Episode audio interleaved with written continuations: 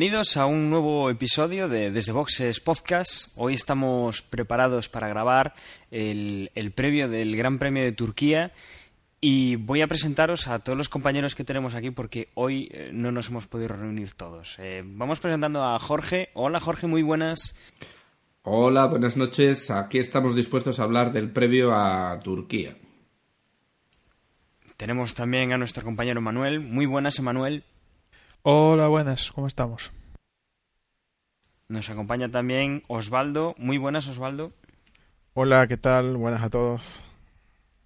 Y también tenemos a nuestro compañero Agustín. Muy buenas, Agustín. Hola, buenas noches, ¿qué tal? Bueno, y desde el centro de control me comentan que Gerardo puede ser que se nos incorpore un poquito más tarde, estamos pendientes de su llegada. Tan pronto lo tengamos por aquí, lo presentaremos y nos comentará a ver a qué se deben estos retrasos. Si os parece, vamos a meter una, promo y empezamos ya a meternos en, en el mundo de la Fórmula 1. The TV Slayers es un podcast con mucho glamour que habla sobre series de televisión. Es series más buen rollismo más mujeres. No hay forma de que yo pueda resistirme a eso. Es la mejor forma de introducir a mi pareja en el mundo de las series sin que me diga que soy un friki. Me encanta que la gente piense que estoy loco cuando empiezo a reírme solo. Pues ¿sabéis qué os digo? No se puede describir a las TV Slayers. Búscanos en thetibieslayers.com.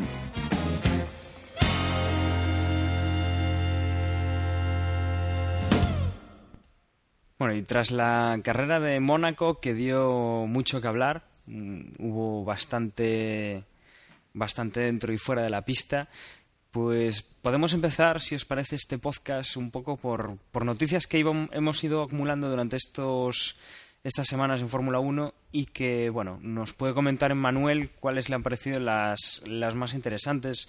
Yo creo que, por ejemplo, podríamos empezar con lo de los neumáticos, ¿no? Como cómo vamos a tener el tema de los neumáticos la temporada que viene o cómo se supone que lo podemos tener. Sí, en Mónaco se reunieron Eccleston, Christian Horner y Adam Parr eh, para discutir, entre otras cosas, el tema de los neumáticos.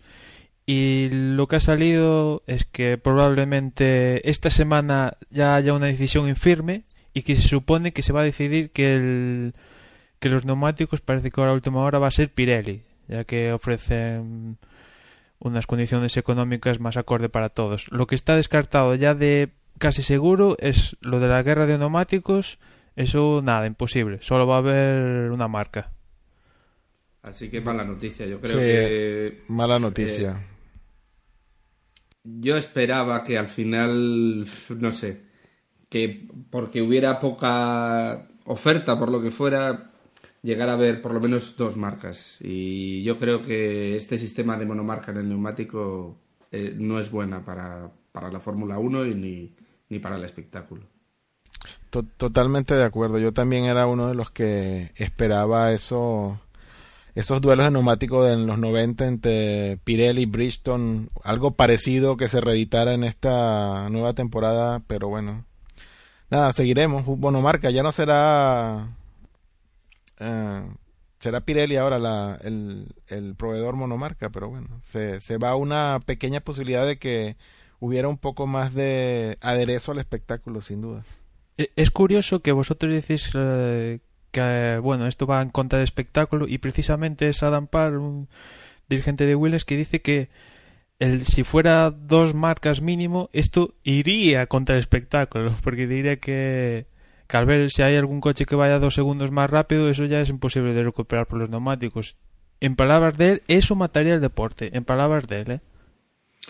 pero yo creo que, a ver, no lo sé, no, estoy de acuerdo con él. Yo creo que esto no es un campeonato de pilotos, porque si no, para eso te vas a GP2, en el que todo el mundo tiene el mismo coche, los mismos neumáticos, el mismo motor, y, y con eso sí, sí que está todo más igualado. En la Fórmula 1 no solo compiten los pilotos, que sí, sino que también interviene pues tecnología, desarrollo y, y todo esto cuanto más mejor. Claro, y como se cambian los neumáticos, eh, evidentemente pues ya hay que probarlos y tal y ya los equipos parece que empiezan a reclamar que, que la FIA abra la mano para que vaya a haber unas sesiones extras de entrenamientos el próximo año Y Williams incluso dice que este año ya si pueden probar los neumáticos, pues mucho mejor. Una, una pregunta. Eh, finalmente, el tema de las 18 pulgadas en vez de las 13 actuales, ¿comentaron algo o vamos a Mm, quedarnos...? Yo, yo creo que se va a descartar por, por una sencilla razón, porque si se hace 18, vale, es más acorde con los coches de calle y tal, pero lo malo es que los equipos tendrían que gastar un plus en modificar todas las suspensiones traseras, eh, que si el difusor, toda esa parte trasera la tendrían que modificar por completo, con lo que si ya el cambio de marca ya les va a modificar algo, ya si cambias de pulgadas ya equipos como yo que sé, España igual lo pasan crítico. Y lo que decías, lo que comentabas de que los equipos están pidiendo un, bueno, pues eh, entrenos y ensayos libres para poder probar. Yo recuerdo, ¿no os acordáis cuando eh, cambiaron de, de tener dos marcas, Michelin y Bristol, cambiaron a, a tener solo Bristol? Que muchos pilotos que estaban muy acostumbrados a un tipo de neumático eh, notaron mucho la diferencia y tuvieron un periodo de adaptación importante, cosa que a lo mejor vemos a principio de la temporada que viene. Sí, este año como son todos igual se camufla un poco, ¿no? El año aquel año como ya había equipos que mantenían el equipo, igual se notaba más, ¿no? En caso de Alonso, Raikkonen. Pero en este como se supone que van a cambiar todos, pues más o menos alguno lo pasará más mal que otro, seguro. Pero bueno. Y si queréis también una parte, otra parte de esa reunión vino a hablar de, del futuro, de, de qué cosas hay que cambiar para que el próximo año pues haya más espectáculo. Y una cosa que me llamó la atención es que hablan de modificar el, la estructura del fin de semana, es decir, mover entrenamientos de un sitio para otro a una hora diferente, que la calificación sea diferente, o sea, ya digamos cosas más grandes. Modificar un fin de semana de un gran premio es ya algo más serio. Pero han, Yo- han comentado algo en concreto o, o sea, ha Aún una tormenta de ideas donde Lo- eso, ha sido lo que has dicho tú. o, o hay algo concreto. Lo que has dicho tú, que- tormenta de ideas, que aún no ha salido nada de eso. No sabemos nada de la tormenta de ideas, pero sí se supone que han estado comentando, pero sí, sí, están ahí metiéndole caña. Yo tiemblo, yo tiemblo y creo que esto lo comentamos también ya el año pasado, que estos cambios todos los años, esto no, esto no, no, no deja nada bueno. No puede ser que te- todos los años tengamos esta cambiadera. Pero yo yo- sé, Ah. yo tiemblo, yo tiemblo. Sí, sí, te entiendo, pero, pero por otro lado, yo por ejemplo recuerdo con... O sea, a mí me, me dio mucha pena que quitaran el warm-up este que hacían los domingos, que ya empezaba la, el domingo, ya empezabas con la carrera metida en el cuerpo y, y ahora hasta las 2 de la tarde no tienes nada y, y, ese, y esa pequeña hora de pruebas en las que no se jugaban nada era un poco de, de gasolina. A mí, a mí sí que me gustaría que volviera, aunque solo fuera ese, ese periodo que, que, ahora, que ahora no existe. Sí, sí, parece que todo se encamina a recuperar cosas, porque Ferrari también salió que quieren recuperar el muleto. Vamos, o sea, ya empezamos a ver que quieren recuperar cosas. Y... Ah, pero hay Ferrari, perdona, pero hay Ferrari lo que quiere es tener tres coches, sea como sea. Sí, sí, sí, están ahí. Eh, empezarán con el muleto, pero, pero lo tienen muy claro. Eh, eh, Ferrari ha demostrado que, y ha declarado que está muy en contra de los equipos nuevos y de toda su andadura y lo que quiere es que haya los mismos coches pero con un tercer coche por por, por equipo, por escudería. Montechemol está empeñado en ese tercer Ferrari con Rossi, ¿eh? O sea, se le ha metido en la cabeza y a piñón. Primero era Schumacher, ahora es Rossi, pero sí, sí, lo tiene muy claro. Y también de estas cosas para el futuro parece ser que, bueno, en teoría el próximo año va a haber 20 carreras y en esta reunión Eccleston parece que ha dicho que quería 25 carreras. Y que, bueno, los equipos han dicho que vale, sí, 25 carreras muy bien, pero que se organicen un poco más, sobre todo porque este año, por ejemplo, se va a Canadá, a Norteamérica y, y antes se iba a Canadá y a Indianápolis, con lo que los equipos aún tenían algo de beneficio, pero es que este año les sale más a pérdidas que a ganancias. Y los equipos quieren una, una reestructuración que si se van a Norteamérica, por ejemplo, que eso sea más estable y que, que les compense. ¿Qué, ¿Qué opinar esto de 25 carreras? Quizás es un poco demasiado, ¿no? Oye, sí, Eccleston, Eccleston, lo, lo, la gente desde boxes tenemos familia, ¿vale? No puede ser, ya con la carrera que tenemos hasta ahora es suficiente. que, nos, que nos gusta la Fórmula 1, pero bueno el cilantro, pero no tanto. Pero, pero a, a Eccleston le gusta más el dinero que a nosotros la Fórmula 1, recuérdalo. Pero eso no va a dinamitar un poco más, si cabe, a los equipos pequeños. Si ya tienen problemas de presupuesto y le aumenta cinco carreras con el coste que supone ya no solo de desplazamiento, sino de posiblemente más motores, eh, más riesgos de accidentes y más gastos en, en coche, etcétera. Sí, sí, muchas veces se argumenta el tema de la economía y demás, pero, pero en otras ocasiones, como esta, por ejemplo, se demuestra que es un puro política comercial, vamos. No permiten llevar un tercer coche o un coche de, de reserva, pero sin embargo van a poner cinco carreras más que va a, hombre, no digo duplicar el, el presupuesto, pero sí lo va a aumentar considerablemente. Sí, sobre todo nos quedamos sin invierno. Que... Querían, Eccleston bromeaba con eso de los expresores, pero casi se lo va a dar la naturaleza de hacer 25 carreras. Empezará, empezará por, yo qué sé, Gran Premio de España, pongan uno tipo Jerez también, en, en zonas donde el, mes de marzo, por ejemplo, es un poco más blando y, la pretemporada va a ser dura, entonces. O los coches, imaginaros que tengan que ir a correr a Jerez en febrero, en enero, y, aquello va a estar, pues. Si llueve, llovió.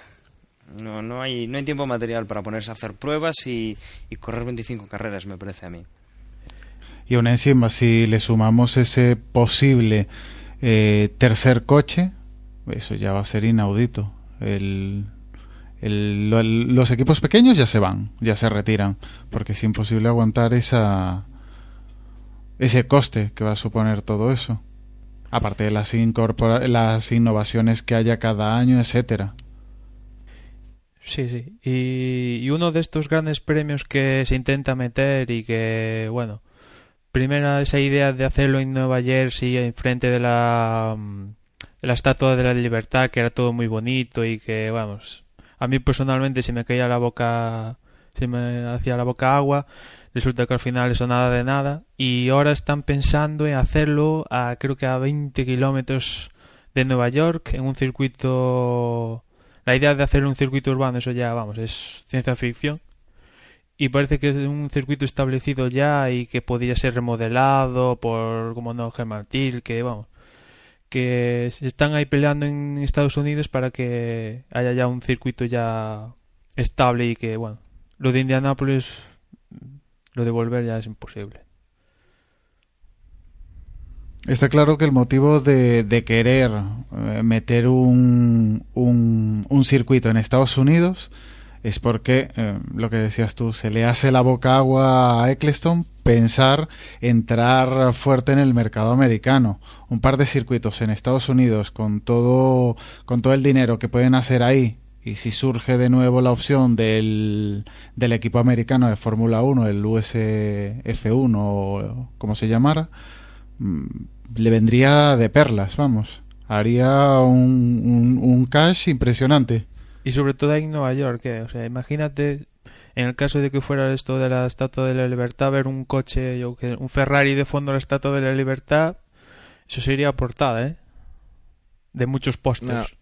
Pero yo creo que ya lo del yo creo que lo del mercado americano para la Fórmula 1, yo creo que ya se han dado demasiado demasiados golpes contra una pared y yo creo que deberían por lo menos dejar reposar esa idea un, tiempo más. Luego del, del, del desastre de, de la última carrera de Indianápolis con de cinco coches. Yo creo que eso fue una, una, una puñalada mortal para la, la imagen de la Fórmula 1 dentro de Estados Unidos y yo creo que todavía queda mucho tiempo para que eso esa imagen se recupere y, y se pueda generar un mercado que en realidad nunca ha existido en Estados Unidos, un mercado de la Fórmula 1 como tal. Hay una, habrá un nicho pequeño, pero no existe un mercado que vaya a generar muchos millones de dólares como, como puede ser en Asia o aquí en Europa. Eso, por lo menos yo no lo veo así de claro. Pero Pero hay que recordar que, que Estados Unidos tiene sus competiciones propias y que tiene eh, mucha historia del motor, pero todo con competición propia. Lo que pasa es que yo creo que hay uno de los grandes interesados en que vuelva la Fórmula 1 a, a Estados Unidos es Ferrari, porque uno de los mercados más importantes que tiene es los Estados Unidos. Y bueno, todos sabemos que Ferrari tiene un peso importante en este deporte y que puede llegar a conseguir algo. El tiempo lo dirá, pero no estaría mal que volviera. Y los años que han corrido en Indianápolis, yo creo que ha sido un, un gran premio interesante. Sí, sí, por H o por B, que va a haber otra vez un gran premio en Estados Unidos, eso para mí está bastante claro. ¿Dónde? Eso ya es otra cosa, pero que va a haber un gran premio, casi seguro. Y hablando de gran premios, eh, antes de centrarnos quizás en unas noticias más de actualidad, y es que parece ser que el Gran Premio de Canadá em, corre cierto peligro. ¿Y por qué digo esto? Porque al parecer eh, debajo del Gran Premio de Canadá hay unas tuberías un tanto viejas que empiezan a tener problemillas y empiezan a pues a echar residuos y eso complica un poco el asfalto ya de por sí malo de, de Canadá y que vamos a ver cómo queda la cosa. Es de esperar de que no pase nada, de esto no vaya a mayores, pero ahí están las tuberías dando el coñazo. Es algo similar con lo que pasó también en, en, eh, en Spa, ¿no? Que tuvieron un problema con un túnel que se les cayó y, y que, bueno, estaba el circuito un poco, poco en el aire, el que se pudiera correr esta temporada las competiciones que tuvieran Por, en por espera. suerte, por suerte ya lo abrieron y más, el de los Spa más o menos está seguro. Lo de Canadá como cuadra después de Turquía ya es un poco más peliagudo, pero bueno, a ver si se soluciona. Y entramos un poco, si queréis, en noticias más de actualidad y hacemos referencia al pasado Gran Premio de Mónaco y cosas derivadas de él. Una de ellas fue la sanción a Michael y que la FIA, si la FIA pues ha decidido que el, el reglamento en esa parte estaba un poco un poco que no se entendía muy bien y han decidido que lo van a aclarar más fácilmente para que los de Mercedes especialmente se enteren un poco de cómo va la regla y los demás equipos. Un poco de chiste, pero bueno, eh, es así. Bueno, y me, me avisan desde control que tenemos ya a nuestro compañero Gerardo que ha entrado en el estudio. Muy buenas, Gerardo. Muy buenas. Eh, pues intentando emular un poco, en este caso, a Fernando Alonso, entró desde la línea de, desde la línea de, ¿cómo es? Desde el pit lane eh, y último y, tarde ya. Espero, espero poder hacer eh, la remontada de, Fernando y, estar a la altura de las circunstancias. Bueno, pues eh, para ponerte un poco al día, estábamos comentando unas cuantas noticias antes de, entrar ya en materia del, Gran Premio de, Turquía. Entonces, eh, nos faltaban repasar un poco las noticias con los equipos. Y, y bueno, podíamos destacar, Manuel, el tema de los, de los dichosos difusores, ¿no? Y de los conductos F. Mm, parece ser que al Red Bull, creo que un, un técnico de McLaren, pues fue a la FIA diciéndole que el difusor de Red Bull no cumplía con las normas y tal. Y la FIA le dijo a Red Bull, modifícalo. Y resulta que en Mónaco, en palabras de Horner, lo que le quitaron resulta que el difusor aún iba mejor. O sea, ya vamos. que sacándole piezas va mejor el coche. Ya vamos. Y después eh, Red Bull parece que le ha querido encontrar cierta excusa al rendimiento de Vettel y ha dicho que le cambiarán el chasis para Turquía porque al parecer tenía estaba defectuoso, no se sabe aún por qué, pero estaba defectuoso en Mónaco y por eso no, no llegó a tener el rendimiento tan buenísimo que tuvo Weber en carrera y en calificación, en clasificación. ¿Os suena excusa a vosotros? ¿No? ¿Sí? Yo creo que no es excusa. Yo creo que, bueno, lo, lo hablaremos en el, en el momento de la porra, pero yo creo que, que Vettel en, este, en esta carrera va a demostrar que realmente tenía tocado el coche. Y además yo creo que, que en ese sentido el, el, el hecho de que Vettel es un piloto, digamos, todavía en parte novato, pues eh, Mónaco es un circuito muy complicado. Entonces eh, yo creo que, que Turquía a los Red Bull como a los Ferrari se les va a dar mucho mejor. Así que tanto con cambio o sin cambio de, de chasis, eh, Vettel va a rendir más. Y no nos olvidemos de la cara que tenía, tanto en Mónaco, en Mónaco como en España. Cuando acabó la carrera tenía una cara de disgusto brutal. Y eso es que no, no, él veía que no iba fino. O eso...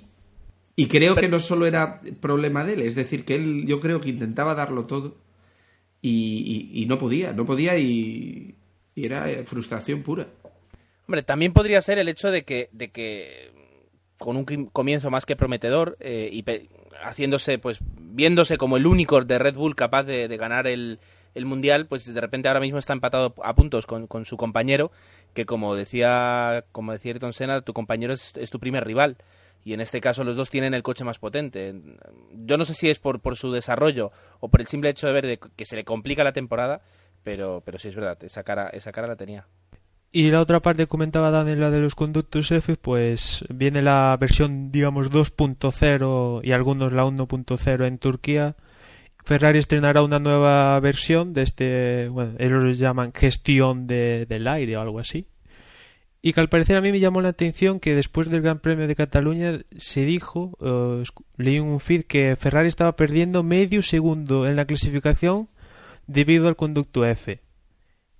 Una cosa a mí que me llamó bastante la atención y que probablemente en Turquía estrenaría un sistema que, que no les haya perder tanta carga aerodinámica aún manteniendo el alerón y tal. Cosa que por ejemplo, McLaren parece que una de sus gran rendimientos en el conducto F es que consigue más velocidad no perdiendo carga aerodinámica.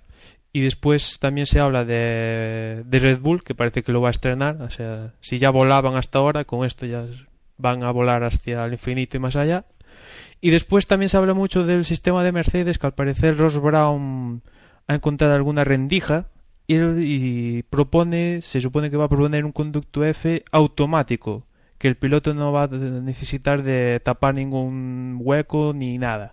Eso, eso beneficiaría mucho a, a Ferrari porque lo vimos ya en el Gran Premio de, de España que era, bueno, era inmanejable, era coger y en la recta Alonso tenía que quitar una mano, eh, ponerla en el lateral del coche, tocar el repartidor de frenadas con la otra mano, eh, ajustarse la visera del casco con la tercera mano, con la cuarta tomar el refresco, que yo, la verdad es que a mí, desde el punto de vista de la seguridad, Fernando decía que no, que en ningún momento soltaba el volante, pero bueno, es que a 300 kilómetros por hora llevar el volante con tres dedos, que prácticamente es lo que hacía, me parece que, es un sistema un tanto peligroso. Te da un latigazo el coche y, no eres capaz de controlarlo, se te escapa el volante.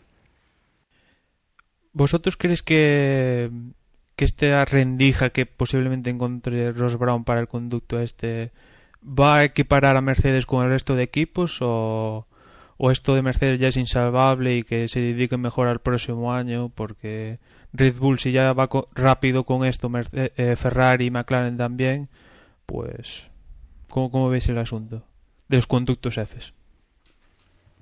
Hombre, yo no creo que, que, un equipo como, como, Mercedes tenga que ya tirar la toalla y centrarse en el año, en el año que viene. Eh, la temporada es larga, eh, hay muchos puntos que pelear todavía y, todavía eh, es eso, es que hay muchísimos puntos, muchas carreras todavía. Entonces, eh, un equipo además como Mercedes, eh, con, con, con, Ross Brown a la cabeza y con los dos pilotos que tienen, que no, que no son mancos, pues tiene que pelear todavía mucho por el, por el, por el coche de este año y en algún momento, pues como, como todos, comenzar el desarrollo. Pero no creo que la temporada esté perdida, ni mucho menos. Es decir, además, no todos los equipos, y, y Mercedes incluido, vale, también competirán por ganar el Mundial pero, pero a nadie le, a nadie le amarga el, el hacer un podio, el hacer eh, eh, ganar alguna, alguna pole y el ganar alguna carrera. Y yo creo que Mercedes sí está todavía en condiciones de, tal vez no ganar el Mundial de, Constructores, podría ser, pero ganar carreras sí podrá. no sé, no, no, le veo tan bien a Mercedes como tú, la verdad, pero creo que eh, lo que sí que veo que en el tema este del conducto, en cuanto le metan el automatismo, eh, va a chocar un poco con la reglamentación en cuanto a que no puede haber sistemas eh, en la aerodinámica móviles. Pero... Y, ahí eh, ya sabemos que este conducto, o sea, que el tema... Yo, yo creo que este tema puede acabar en... como va a acabar lo del difusor y, y yo creo que será eliminado automático y no, no automático en este año. Eh, por lo que leí, parece que, el, que, o sea, que no es que tenga piezas móviles el, el, sistema automático de Mercedes, sino que simplemente a partir de, de, de un determinado flujo de aire, eh, pues digamos entra a través de ese conducto. Es decir, eh, juegan más con la aerodinámica y no creo que sea que sea un problema. De todas formas, como para el año que viene van a estar prohibidos, no creo que este año entren mucho a jugar porque no tiene piezas móviles. Creo que es, es un tema de cantidad de flujo de aire que a partir de un cierto punto sí se, se, como se activa este, este, este, este mecanismo y si no, pues no lo hay. Y, jugar con la aerodinámica a veces es peligroso, ¿eh? O sea, la aerodinámica es lo más importante ahora mismo de un coche de Fórmula 1 y jugar con ella igual te llevas alguna sorpresa mala. Y después Red Bull, ¿qué, qué opináis? ¿Tenéis... Mmm, o sea, ¿tenéis ganas de ver a ver qué inventa Adrian Newey o vamos, será como los de Ferrari y compañía o no será nada revolucionario? Un poco lo que has dicho, ¿no? Eh, si hasta ahora van muy bien, con que le ganen medio segundito, tres décimas a lo que están haciendo, va a ser, van a ser inalcanzables. Miraremos después la, la porra a ver qué decís. Y ya por último, pues Lotus, que de momento es de los coches, de, los equipos low cost los mejores, pues eh, ya han dicho que ya se van a centrar ellos sí en 2011 sobre todo porque bueno el tema de suspensiones bueno ya van a empezar a probar piezas para el próximo año en este.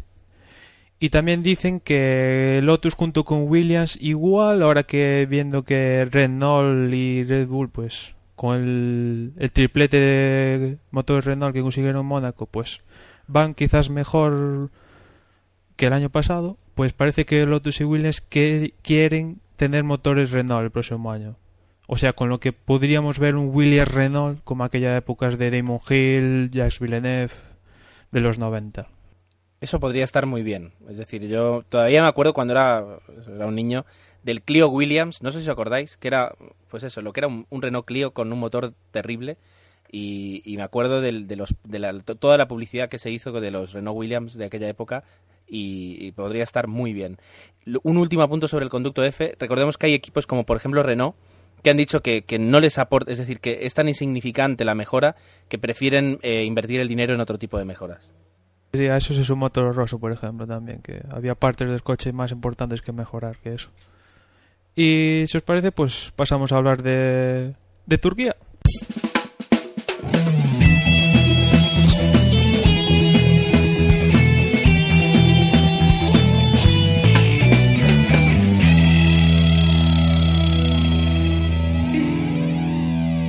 Bueno, el Gran Premio de Turquía es un circuito del que ya hemos hablado el año pasado. Este año no tenemos a, a Naku, pero bueno, podemos comentar alguna cosa del circuito, algún tema que no pasaba este, este año pasado y este año pues sí que, sí que va a pasar. Y es la famosa curva número 8 y el tema de los neumáticos. ¿Qué os parece que podremos ver con ese problema añadido al, a los neumáticos? Hombre, yo espero personalmente, como alonsista declarado, eh, un buen rendimiento de los Ferrari. Creo que, dijeron que, es un circuito que se adapta bastante bien a su, a su coche y, y espero ver eh, otra vez a los Ferrari en lo más alto, personalmente. Vamos, que no crees que les vaya a afectar lo de... Bueno, las estrategias sí, tendrán que, que planetearlo, no como el Gran Premio de, de Mónaco a, a una parada larga, porque bueno, los neumáticos ahí pueden sufrir bastante, es una curva muy, muy dura para, para los neumáticos, bueno, son las, las cuatro curvas no enlazadas, que, que además van todas para el mismo lado, con lo cual puede ser problemático a la hora de, de gastar los neumáticos de un solo lado. No, yo creo que ten, habrá eso, no, habrá que adoptar una, una estrategia normal y corriente, pero, pero sí, sí, normal. Desde luego lo de Mónaco es especial, no se podrá, no se podrá repetir. Yo creo que, que, este circuito es muy beneficioso para coches que necesitan mucha carga aerodinámica en, en curva y los Red Bull han demostrado que están dos o tres pasos por delante de los demás en este campo y, sí, y y van a arrasar. Y además al Red Bull le ayuda que este año ha sido reasfaltado el, el circuito, con lo que sí, el año pasado había ciertos baches, sobre todo en la vuelta, en la curva 8, que les obligaba a no ir a fondo, pues este año reasfaltando, pues a Red Bull, vamos, van, van a despegar. Y después también, si queréis, hablamos un poquito del tiempo, que aunque bueno, así tomando una semana de adelanto, pues es un poco... ¿Verdad, Ger? Un poco así... jugar a la lotería, pero bueno, según AccuWeather parece ser que el sábado es posible que haya alguna tormentilla y en cambio el domingo pues sol. Puede ser lo que nos dé un poco la, la incertidumbre de quién va a ser el poseedor de la pole de, de Turquía, ¿no? Porque si es en mojado, ya sabemos que es un poco lotería, un poco cuestión de suerte, pero es que si no estamos pensando ya todos en el mismo en el mismo equipo y tiraríamos una moneda al aire para ver quién de los dos pilotos estaría en la, en la primera posición y quién en la segunda. No nos vamos a engañar, ¿no? Como decía Fernando Alonso, este año se corre por ser el primero por detrás de la línea de, de los Red Bull. Bueno, pues si os parece, eh, podemos comentar un poquito los horarios eh, que nos vamos a encontrar. Uh, horarios normales, horarios europeos, eh, bien para algunos, mal para otros. Yo el otro día lo pensaba y quería hacer una reflexión. ¿No os parece que tendría más éxito la Fórmula 1 eh, si las carreras comenzaran antes de comer para que cuando terminara la carrera se pudiera comer? Es decir, empezar las carreras a las 11, a las 12 de la mañana. Eh, ¿No os parecería mejor horario? A mí, desde luego, me iría mucho mejor. Sí, más cómodo sí que sería. Bueno, Ger, había que tener en cuenta de que, por un lado, en las carreras asiáticas y tal, nos iríamos a, a 3 de la mañana, 4. Y por otra parte, antes de las carreras de Fórmula 1 hay ciertas eh, competiciones de promoción, las eh, GP2, Copa Porsche, que se irían a la, en las europeas a las 8 de la mañana, 7. Sí, a ver, eh, yo des, desde luego mi punto de vista es, es muy egoísta. Es decir, a mí personalmente porque como trabajo a turnos, pues si, si trabajo por la tarde, pues puedo ver la carrera tranquilamente, porque a las dos es que a mí me parte siempre. Trabaje por, si trabajo por la mañana me pierdo, me pierdo el inicio, si trabajo por la tarde me pierdo el final.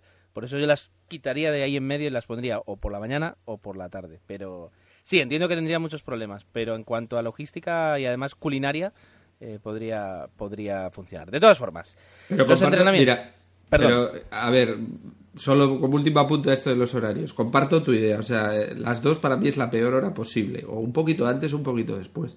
Pero aparte de eso, no te olvides de que la Fórmula 1 es, tiene un origen inglés. Y que los ingleses a las dos ya se han echado la siesta. Que los echan, pero como si se la echaran. Pero fíjate, incluso para los ingleses empieza a la una. Y a mí a la una ya lo encontraría hasta más lógico. Mm, ¿Sabes? Termina a las tres. Eh, los españoles podemos comer tranquilos. Pero es verdad, es verdad, la, las dos es la peor hora.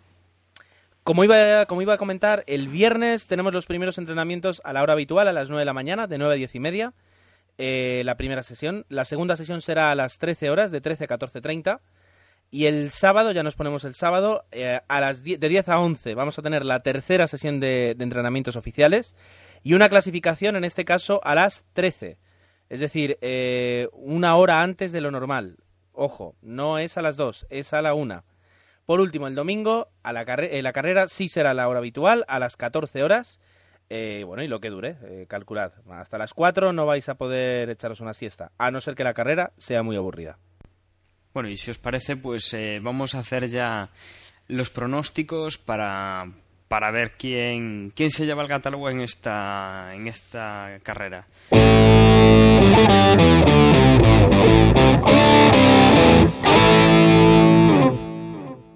¿Quién quiere empezar? ¿Quién se atreve a decir un primer, segundo y tercer clasificado? Bueno, pues si queréis, eh, entro yo, que he sido el último, el último a entrar y el primero en salir. Eh, el primer lugar va a ser para Fernando Alonso. El segundo lugar eh, va a ser para Sebastian Vettel. Y en tercer lugar, Mark Webber.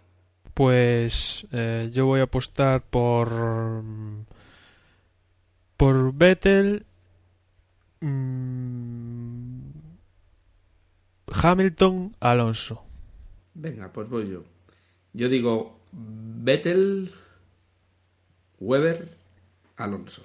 Pues yo voy a apostar por algo similar a lo de Jorge. Weber, Vettel, Alonso. ¿Es lo mismo? No, tú dijiste Vettel, Weber, Alonso, yo digo Weber, Vettel, Alonso. Ah, vale, vale, vale, al revés, al revés. es que es casi lo mismo. A ver, Osvaldo o Agustín. Ah, yo estoy pensando, pero es que la verdad no sé. Yo, a pesar de que la carrera y el circuito va, va a ser duro con los neumáticos, yo le voy a apostar a, a Hamilton. Y digo que va a ser Hamilton, Vettel y Weber. Y ya solo quedas tú, Agustín. Pues mm, pasa lo contrario de la otra carrera, que parece que nadie apostaba por Weber, eh, por Weber o nadie lo tenía en cuenta. Veo que, salvo Emma, todos lo, lo, lo habéis incluido.